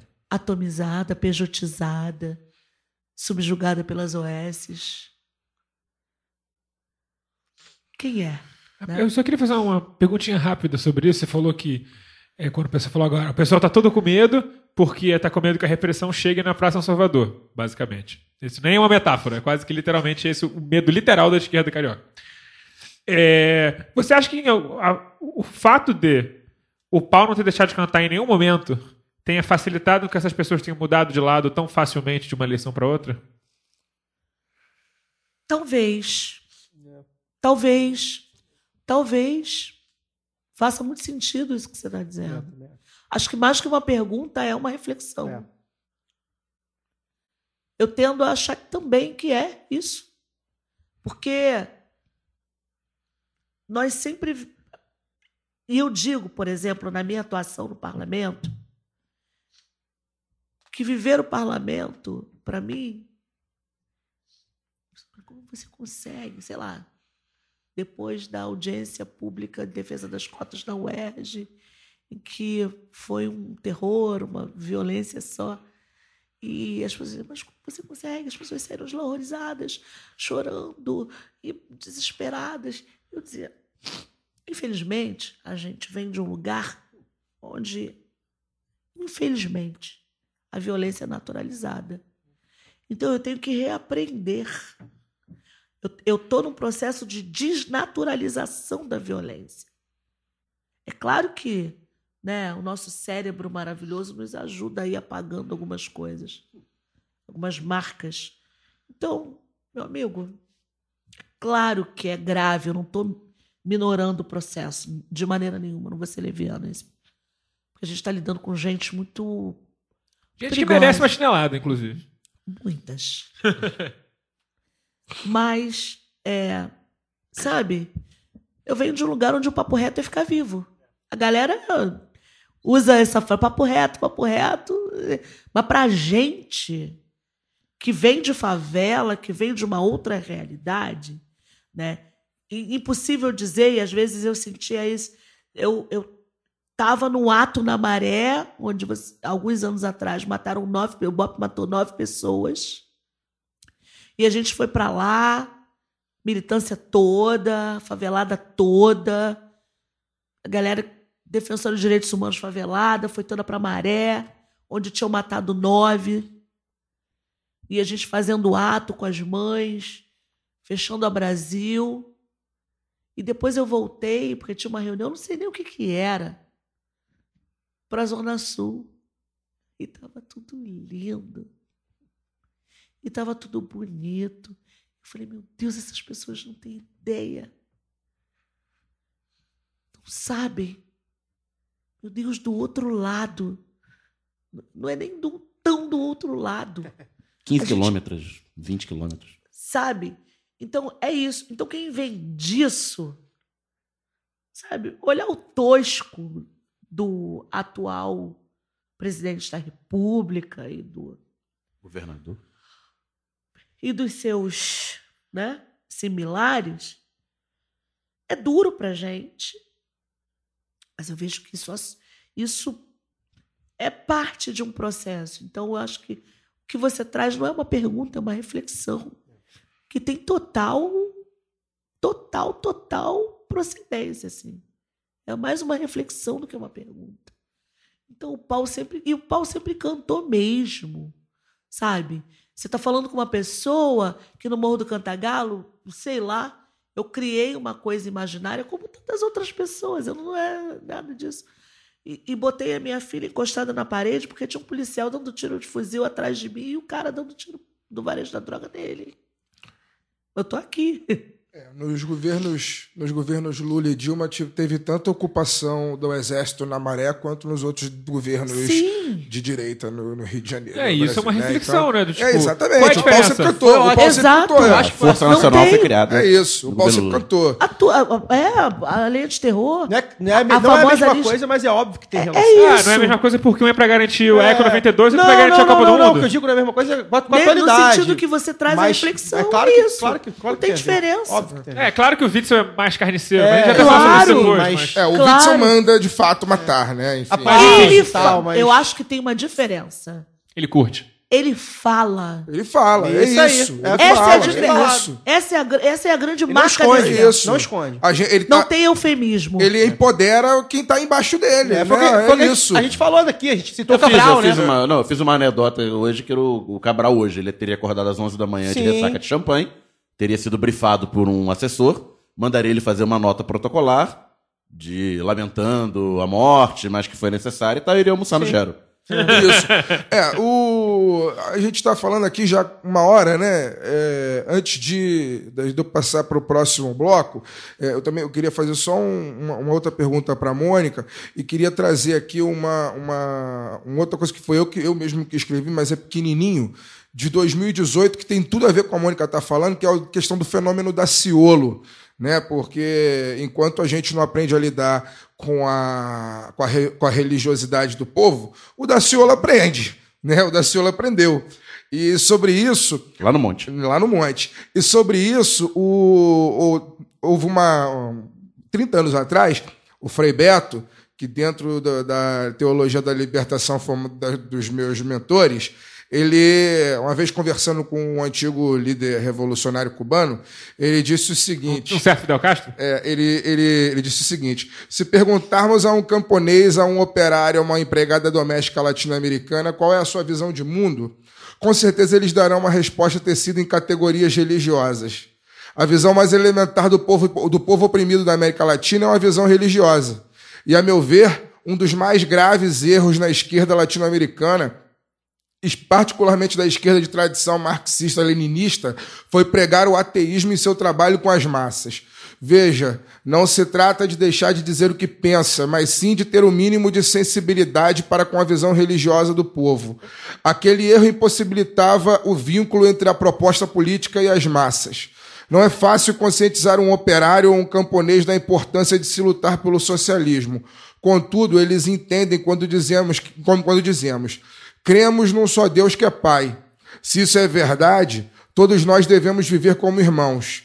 Porém, nessa sociedade em que vivemos, não existe a fraternidade que Deus quer. Ela é negada pela discriminação racial, pela desigualdade de classes, pelas contradições econômicas e pelo fato de haver homens muito ricos ao lado de uma maioria muito pobre.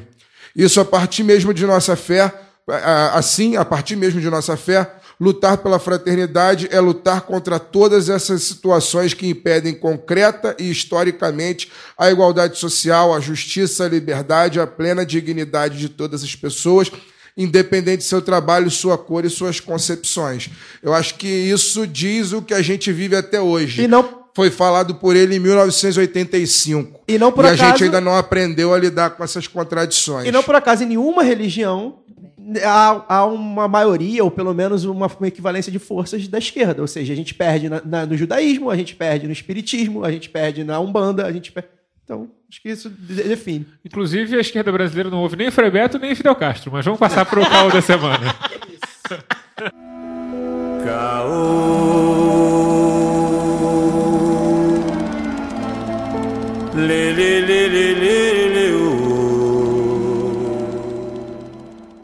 No Rio de Janeiro é assim. É só ter alguém na mira da luneta de um atirador de elite que o governador chega a pegar um helicóptero para poder assistir ao vivo e satisfazer sua sede de sangue.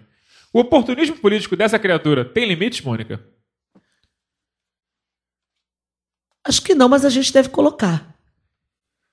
É, E quando eu falo a gente deve colocar, eu acho que a gente ainda né, tem instituições democráticas. Bom, vou, vou falar assim, gente, porque né, a gente ainda tem.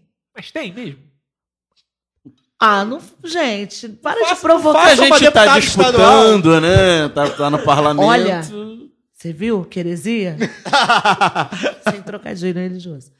Mas, vamos lá, vamos brincar de instituições democráticas. Tá, vamos partir dessa premissa. de Estado democrático. Vamos brincar assim? De Estado democrático de direito. E que os poderes né, autônomos, né, aquela coisa bonita. Então a gente tem um legislativo que é também fiscalizador desse poder executivo. Então acho que se não tem limite, a gente tem que começar a mostrar que precisa ter. E aí eu evoco o início dessa entrevista, dessa conversa, esse papo que a gente está tendo, do todos os meios necessários. né? É, E aí, acho que com a nossa chegada, a chegada que eu digo nossa, eu digo desse espectro da população, né? mulheres negras, pessoas da base, né? Eu digo a nossa, não estou individualizando a chegada. A nossa chegada coletiva desse outro lugar de sociedade, desse outro, né? é, tem um historiador, o Thompson, que ele fala muito dos espaços de ponto de vista. Então, desse espaço de ponto de vista que a gente traz, de- dessa perspectiva de onde a gente está olhando, entendendo esse poder que é fiscalizador, ele não tem limites, porque ele é abalizado por uma sociedade tão ou mais ávida né, de cenas. Porque, veja, vamos esquecer essa pessoa que é um juiz de direito sentado na cadeira do governo do estado do Rio de Janeiro, segundo estado mais importante do Brasil, com uma capital, com uma, ah, com uma cidade que foi capital, que não perdeu a sua capitalidade, que reverbera para o mundo inteiro, tendência, e, enfim, né? Só isso. Quando o australiano se perde no alemão, vira notícia no Mundial. É isso. É isso. Então, essa cidade, entende? E essa sociedade tão ávida, né? Haja vista, e aí, abrindo um parêntese, um parênteses, você tem, por exemplo, quem nunca, talvez, não sei vocês, mas, né? Estou falando das camadas de base que não recebeu aquele WhatsApp com 10 figuras decapitadas, com cinco corpos né, incinerados. Vou contar, adoro contar a história, né? E dar exemplo. Mãe, vou te dar um exemplo. Siga, né? Assim, tipo isso. Fui a convite né, de uma galera do, do nosso partido para um determinado lugar no interior do Rio de Janeiro. E aí lá conversando e tal, falando do aumento da violência. Companheiro, abre o celular, abre lá o WhatsApp e mostra. Assim, de sopetão, nem, nem, nem, nem, respi, nem Nem respirou. prepara. Nem prepara. Falou assim: aqui, ó, ontem, aqui, ó, ontem, aqui, ó, o que É aconteceu. pior que receber um nude não ser solicitado, né? Não, não, isso é, pô, nem fala. Eu falei, primeiro assim, a sem noçãozice, completamente nonsense, meu irmão. Pegou o celular e falou assim, aqui, ó, aqui, ó, ontem, isso foi ontem, ó, cara inchado já, vou falar também, vocês vão sofrer junto comigo. Cara inchado, sem cabeça no, no córrego. Que delícia. De manhã cedo, eu falei, companheiro, pessoal, esquerda. Então, assim, a galera é muito natural, sabe? De uma, de uma galera que consumia o povo, um jornal que tinha no Rio de Janeiro, que a galera dizia. Que eh, teve eram notícias populares de São Paulo, o povo no Rio de Janeiro, e o dia antigamente era dia ocupado também Preto tem e essa branco. E o. São Gonçalo também é O bizarro. São Gonçalo é bem bizarro, circula em São Você Gonçalo. espremia, saía sangue. O São Gonçalo, que é um jornal que circula em São Gonçalo, também circula em Niterói, ele gosta muito de. Ele teve uma época que toda segunda-feira e era, era, era foto do atropelado da manilha. E tinha sempre uma pessoa atropelada. Só fazer um parênteses sobre isso, rápido. É, na minha aula, quando eu fiz faculdade de Direito, na medicina legal, o professor dava ponto pra quem assistisse os slides dele até o final. Que era só coisa assim. Bizarro. Gente decapitada, estourada de Mas aí, tiro, né, facada na de medicina cabeça. legal ainda tem. Não, e só que você, tipo assim, era metade da nota ficar até o final da aula, porque era repugnante. É, eu imagino. Hoje eu tive eu- medicina legal, mas eu não, me- não vi essas coisas. Eu me pergunto se hoje ele ainda continua valendo a pena dar ponto para as pessoas, porque eu acho que não deve mais precisar. Não precisa, né? Porque Não, antigamente recebe ficaram... no zap. Sem, é delivery, hoje é delivery. Eu acho que menos de 25% da, da sala ficaram até o final. E você falando isso me lembrou de uma fala, de um- uma roda de conversa que eu fui com alunos residentes de uma médica amiga. E eu comecei a falar, enfim, a gente falando. Vocês imaginam, alunos residentes, né? Medicina, tá, sabe, qual o público. E eles começam. E, a gente, uma fala, eu não lembro nem mais o que eu falei, mas eu lembro que a minha fala startou uma lembrança em todos eles. Se não todos, praticamente grande parte dos alunos residentes e alunas residentes estavam ali. Disseram, no primeiro período da faculdade, a gente, né, enfim, vai fazer lá Anatômico, o né? do cadáver. E todos os cadáveres eram negros. Engraçado, né?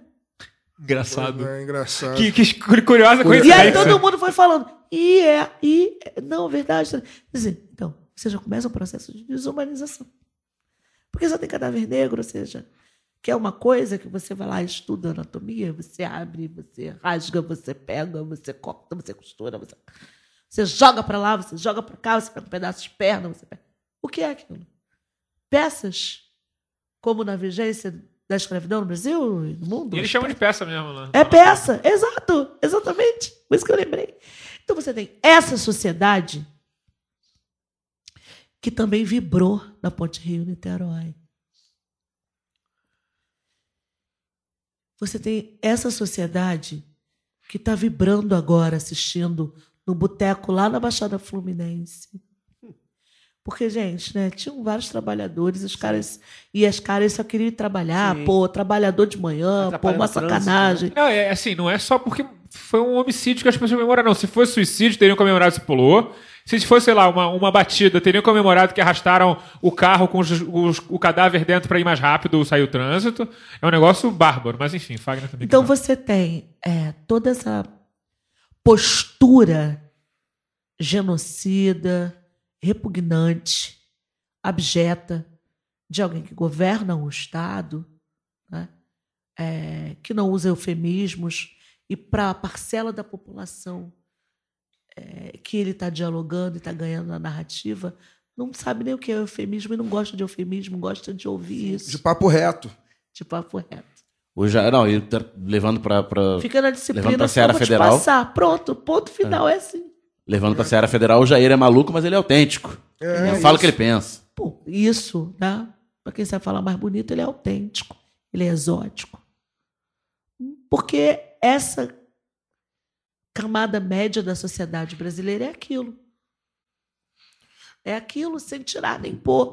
Então é uma sociedade que né, naturaliza, porque no primeiro período de medicina é, são aqueles corpos, porque são aqueles corpos que estão sempre servindo, porque e nessa nesse lugar, né, de um país sem representatividade, sem em que agora a gente começa a ter uma certa representatividade, em que você tem, por exemplo, né, um grande símbolo jovem né, do funk carioca brasileiro, da favela, onde um jovem morto e as pessoas perguntam: vem cá, e o, o fulano que é daqui do Borel?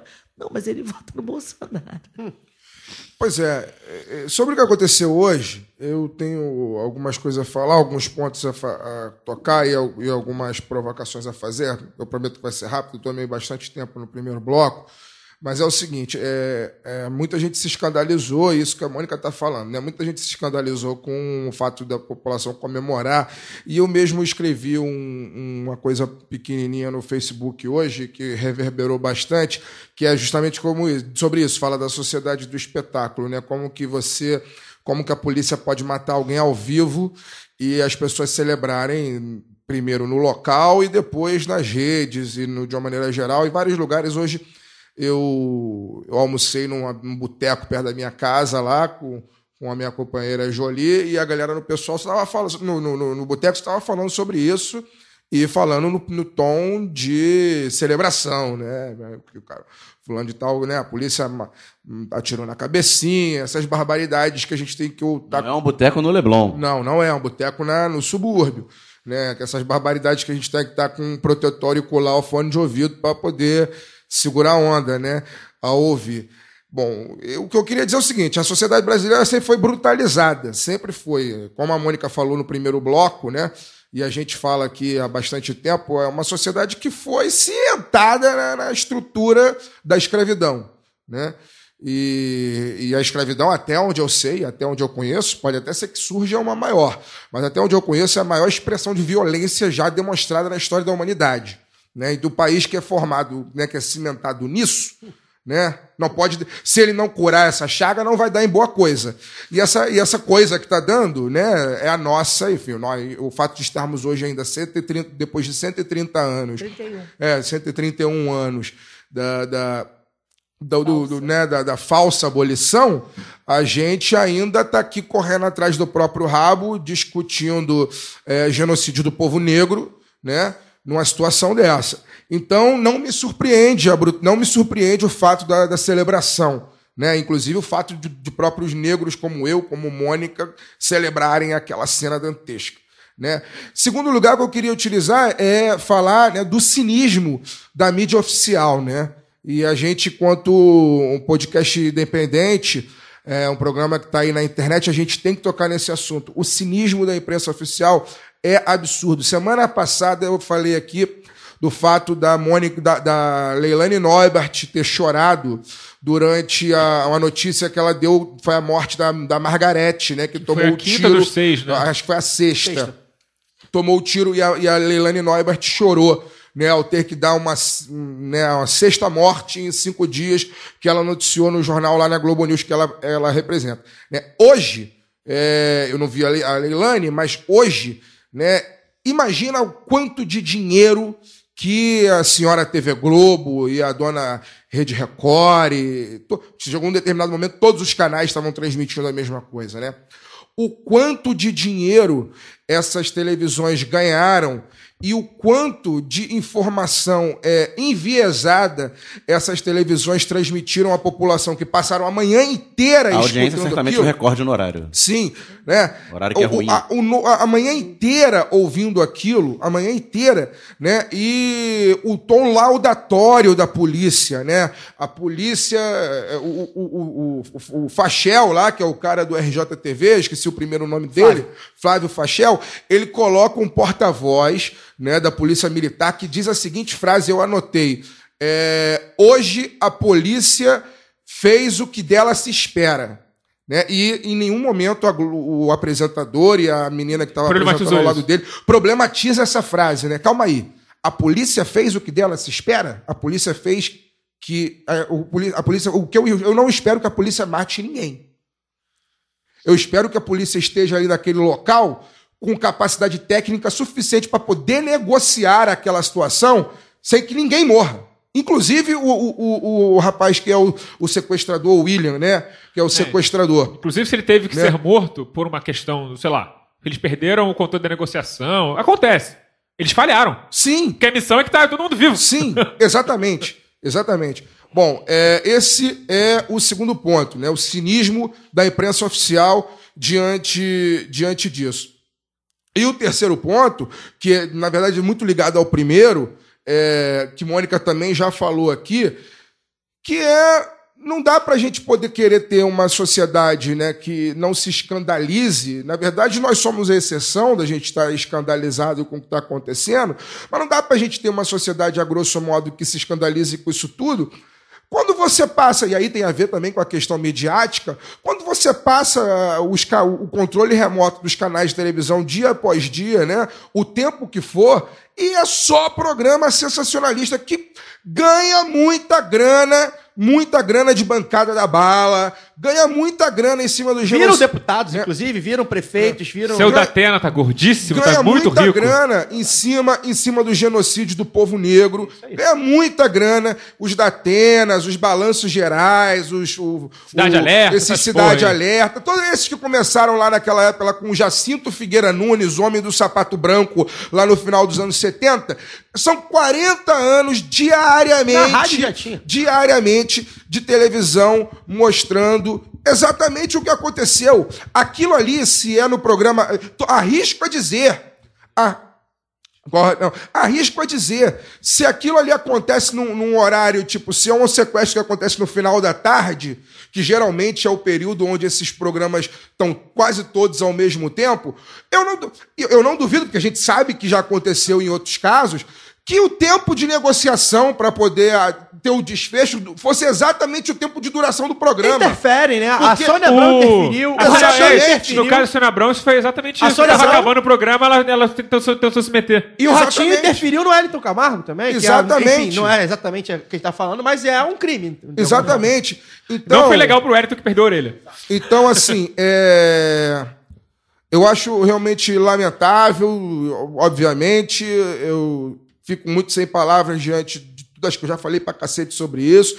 E para finalizar a minha fala desse, desse caso, eu queria que a galera da, da, daquilo que a gente está falando tanto aqui do programa hoje, da esquerda, né? É, eu tive uns embates sérios hoje com alguns companheiros, pessoas que são do meu campo ideológico, porque algumas pessoas defendem é, o tiro como solução final, né, é, para supostamente proteger os 31 que estavam lá dentro, 31, né, que estavam dentro do, do ônibus. E Será que se fosse um ônibus executivo, eles, eles teriam e atirado? eu não, Era um ônibus e, e executivo, eu sou sempre, mas não, e eu sou contra. de um, é, não- e eu, obviamente, sou contra, porque é isso. Eu me vejo na figura do William, e vejo meu filho, no dia que tiver, na figura do William, e a minha briga com os meus companheiros hoje eram com companheiros de esquerda brancos, né? É, fica a pergunta, né? Será que se o William fosse branco, ele seria assassinado em, em, em, em rede nacional, ao vivaço ali, para o aplauso de todo mundo? A história me diz que não. Até que me prove o contrário, eu continuarei acreditando que não. Se algum dia me provarem que sim, pode até ser que eu, que eu mude de ideia. Mas hoje eu acho muito difícil. A história me diz que não. É só lembrar que, não é no exemplo brasileiro, mas aquele. O, o menino que entrou numa, numa igreja negra nos Estados Unidos, o Dylan, não sei das quantas, que filmou no Facebook ele atirando nos negros. Ele foi apreendido pela polícia e levaram no Burger King antes de levar ele pra delegacia. Pois é. Porque ele era apenas um menino perturbado. Então, é. você percebe que a diferença de tratamento é um pouco diferente. Acho que é até importante falar isso também. Eu li a Dani, Daniele, nossa amiga, é, falando isso no Facebook, e é, e é verdade. É, isso, vai ser, isso vai ser muito comum, né? É, o rapaz que, que morreu, que sequestrou o ônibus, provavelmente perturbado. Antes disso, eu queria falar uma coisa. Acho que é cedo ainda para dizer. Né? A gente não tem nem 24 horas do caso. A gente precisa. A 12 gente, horas, né? A gente precisa esperar, saber o que, que é, o que, que motivou aquilo. Espero que o jornalismo, não só o jornalismo é, da, da, da mídia hegemônica, mas o jornalismo independente também, corra atrás. Veja quem é esse rapaz, a família desse rapaz, os amigos. Já começou Ou- a circular fake news de ou- que ele tinha ficha criminal, era estuprador. Onde ele era. esteve? Sabe quem fez isso no ônibus 174? José Padilha. É, aí- num documentário que é o melhor, do- o melhor filme que ele Então fez. vamos- vamos- ele, que foi uma, uma, uma visão humanista Vamos- do, vamos- do, do ele, ele Sandro. piorou bastante. de- desde Ele piorou então. muito desde que ele fez esse Vamos filme. procurar saber Virou quem- Lenin Riefenstahl, do, do Riefenstahl, sei lá. É, Riefenstahl. Riefenstahl. é. Vamos, vamos procurar saber Brasil. quem é esse rapaz antes, porque a primeira coisa é isso, porque a ver- eu não estou julgando nada aqui, mas a verdade é que o sequestro, este sequestro, atípico, né? É bom que se diga, é, é- é roubo e, e furto tem muito em ônibus. Sequestro desse tipo é atípico, tem de anos Ele e não anos. fez demanda. Não fez demanda. Não e outra coisa, ninguém. surge, surge num momento muito favor, é, propício é, para o governo Witzel. E o desfecho como ele foi, e aí não importa se a polícia, é isso que eu queria falar. Nesse caso aqui, não importa se a polícia atuou bem ou mal. A, a gente tem que entender o seguinte: isso é um caso isolado, do isolado, do isolado. Isso não é política de segurança pública do governo Witzel. A política de de é segurança pública do governo Witzel é matar a, a, a qualquer Indiscriminadamente na favela. Extremamente Ou- não. A área de milícia não pode. ou- exato. Ou matar o rapaz que se sair com um fuzil, ou matar os Se ficar no garotos. ponto de ônibus, ele falou que vai matar também. Aí o pessoal pega o ônibus e morre no ônibus também. Os garotos que estão aqui com chuteira, né? Como morreu o rapaz, enfim. Eu, É, se, eu você, até, se você troca o fuzil por Diogo, chuteira, você eu- morre. Se você vai estudar e pegar Então, um ônibus. então você morre. é, Se tá chovendo, você pega, tá de Se você guarda-chuva, tá com você seu morre. bebê e você é uma garota da favela, você morre. também. Então eu acho que assim, a gente precisa.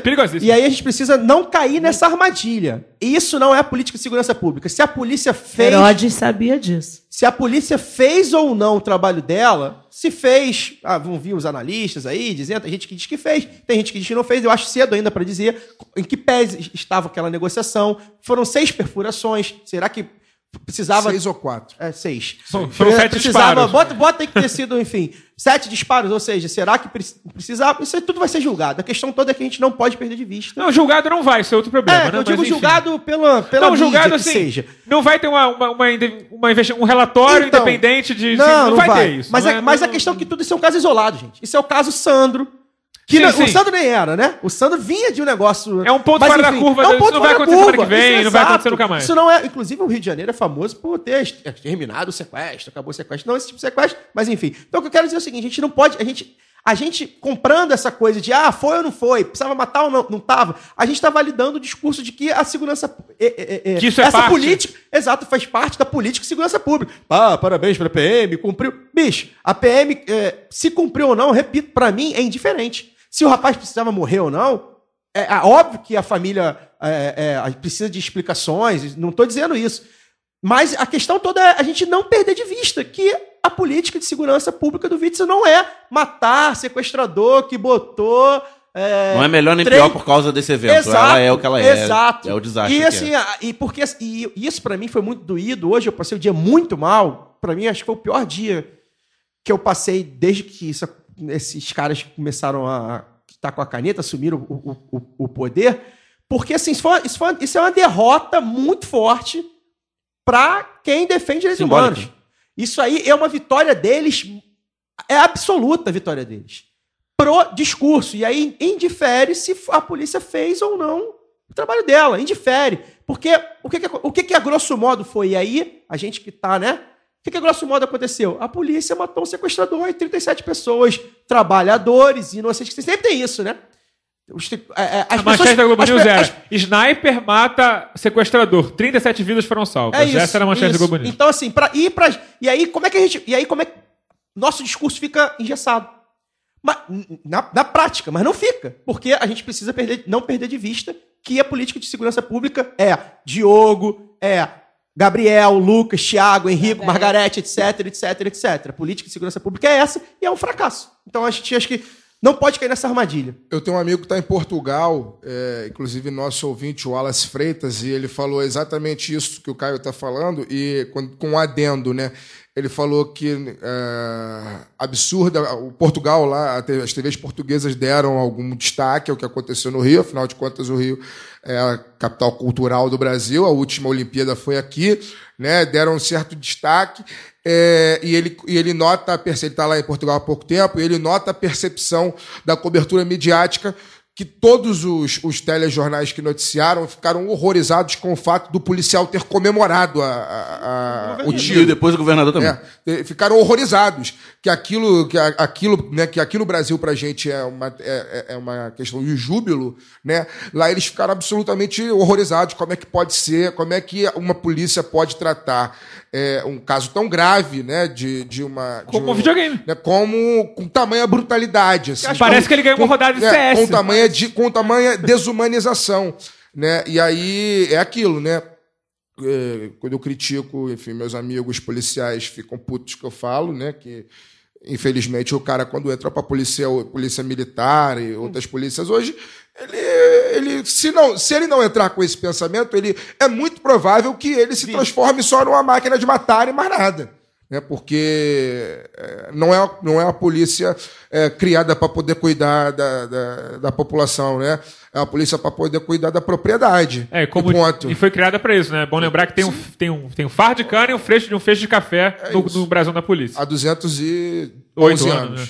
E como diria Tomás Sankara, né? um militar sem ideologia é um assassino serial em potencial. Alguma coisa assim, genocídio em potencial, alguma coisa assim.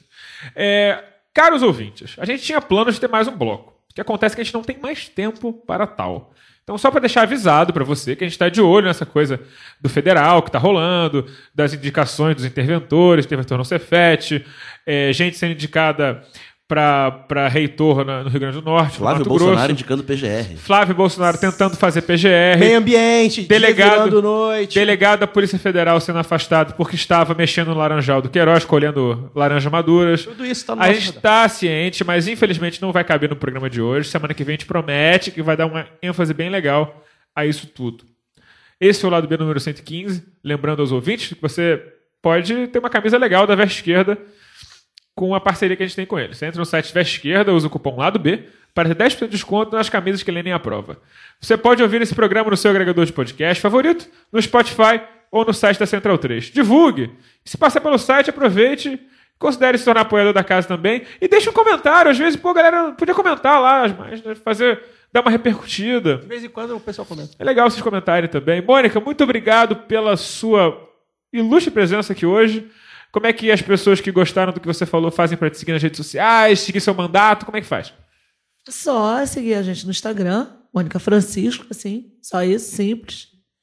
Na, no Facebook também, Mônica Francisco. Enfim, e ah, entrar no nosso site, Mônica Francisco. Twitter. Nome forte No pra... Twitter. né? Registrou a marca. Assistir a TV Alerj, né? Enfim, de terça a quinta, para ouvir os pronunciamentos, ver a nossa atuação na Alerj. E ir ao vivo e a cores à Alerj, para nos ver lá pessoalmente, procurar o nosso gabinete, o gabinete 401 da Alerj. É no Enfim, anexo? É no prédio anexo. No prédio anexo. Muito obrigada pela, pelo adendo. Mas só agradecer, dizer que foi muito bom estar aqui com o lado B. Que bom que a gente é o lado B. Tem um, um lado B, né? Muito importante, Mônica, ouvir para ouvir a sua pregação, como faz. É muito, isso é muito então importante. é só ir aos domingos a partir das 10 horas na comunidade apostólica de Leade, 10 da manhã. às 10 da manhã. Se você acordar, depois daquela noitada de sábado, às 10 da manhã, comunidade apostólica de Leade, na Tijuca, Rua Conde de Bonfim, 986. Ou então olha lá na página da igreja, no Facebook. Vocês fazem live stream da pregação? Não, a gente não faz, assim, tem uns stories, uma coisinha assim, mas de repente, sob a sua orientação, depois dessa consultoria luxuosa, Infelizmente, eu não sou a pessoa certa, mas a gente pode arranjar alguém. vamos lá. Obrigada, gente. Boa noite, Daniel. É, boa noite, muito obrigado a Mônica pela presença. Só um recado aqui rapidíssimo. É, rola anualmente o, o Festival de Cinema Visões Periféricas, com a produção, naturalmente, de, de visões periféricas, vindo da periferia é, do Rio de Janeiro. Esse ano vai rolar a segunda edição do Visões Lab, que são laboratórios para ensinar mais pessoas a a, a- a fazer cinema e mostrar suas realidades. Então tem oficina de realidade estendida, de roteiro e de produção executiva. Vão acontecer na semana de 26 a 28 de setembro. As inscrições são no site visõesperiféricas.org.br até o dia 10 de setembro. Valeu. Oh, boa noite, Caio Belante. Bem, agradecer a presença da Mônica, foi muito, muito bom tê-la conosco, principalmente no dia de hoje, né? Enfim, dia após dia, vamos caminhando. É, dizer que domingo agora, né? Tem o domingo é dia de cinema, dia 25, às 9h30, com o filme Espero Tua Revolta. Vai ter a abertura da galera do El Effecto, que já foi convidado nosso aqui. Um debate com a Jéssica Lene, o Gustavo Gindre, o Marcelo Freixo. Alô, Marcelo Freixo, lá do bem, hein? E a Mariana dos Dois Reis, tá? É lá no Estação Net, em Botafogo, pertinho do metrô, a partir de 9h30, 6 reais o ingresso, vale a presença, e é isso. Boa noite, Fagner. Bom, é isso. Reforçar o convite para a galera do. do Fagner, do- vai, Fagner. do- Vou, claro. Chat domingo tem é o Fagner, quem Cinema. for. Eu É, Alciso reforçar, deve ir também. é, e mandar aqui uns abraços para pessoas que entraram em contato comigo hoje, bastante consternadas com o que aconteceu. Uma delas, a nossa, a nossa, a nossa convidada do programa anterior, a Fabi do Vôlei, escreveu para mim hoje, enfim, estava acompanhando tudo muito triste. E mandar um abraço para ela. Fabi, vai ficar tudo bem, Fabi. A gente tem que seguir na luta. Tamo junto. Ela estava muito preocupada, estava ouvindo discursos meio bizarros lá onde ela estava. Mas é, é isso, vai ficar tudo bem. E um abraço, um beijo para minha companheira Jolie. A partir de hoje, né, garantir minha, alguém para cuidar de mim na velhice, né? Assinamos lá a nossa união estável. Olha só. Aê! Olha, parabéns. Boa sorte, Julia. É, boa sorte para Jolie. Vai ter que cuidar Parabéns de pro Fagner e meus pesos da Jolie. vai cu- cuidar de mim na, na velhice. Parabéns pela coragem, Júlio. É, Cuidado, o Fagner hoje é difícil, Força, imagina Jolie. velho. Força, Jolie. Ela, ela, ela sabe o que faz. Ela é ma- maior de idade vacinada.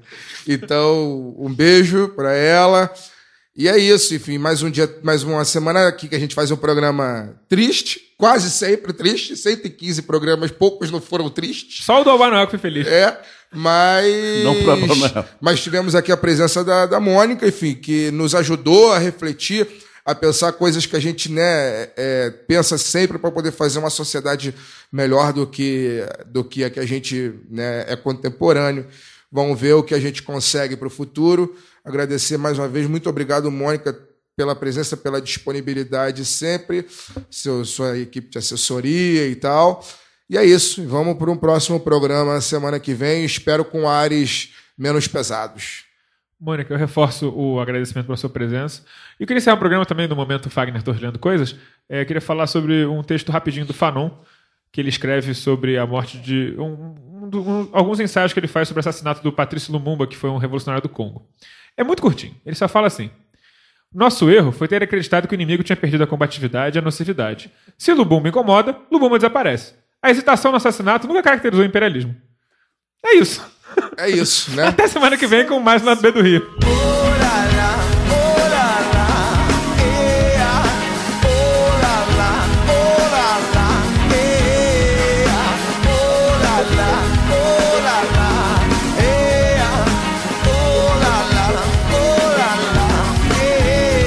Faltou luz, mas era dia. O sol invadiu a sala. Fez da TV um espelho, refletindo esquecia. Faltou luz, mas era dia. Dia. Faltou luz, mas era dia. Dia. Dia. O som das crianças brincando nas ruas como se fosse um quintal. A cerveja gelada na esquina, como se espantasse o mal. Um chá pra curar essa zia, um bom chá pra curar essa zia. Todas as ciências de baixa tecnologia. Todas as cores escondidas nas nuvens da rotina. Pra gente ver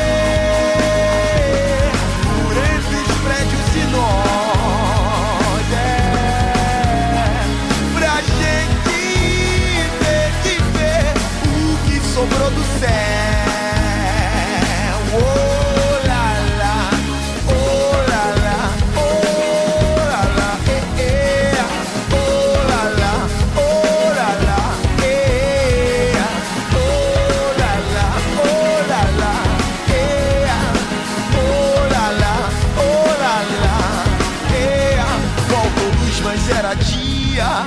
O sol invadiu a sala. Fez da TV um espelho, refletindo que a gente esquecia. Faltou luz, mas era dia. Dia. Faltou luz, mas era dia. Dia dia. O som das crianças brincando nas ruas como se fosse um quintal. A cerveja gelada na esquina como se espantasse o mal.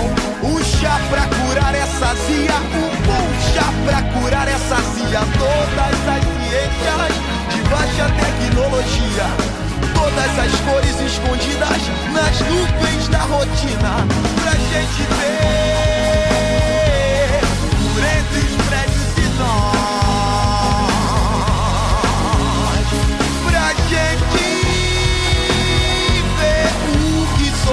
sound wow wow.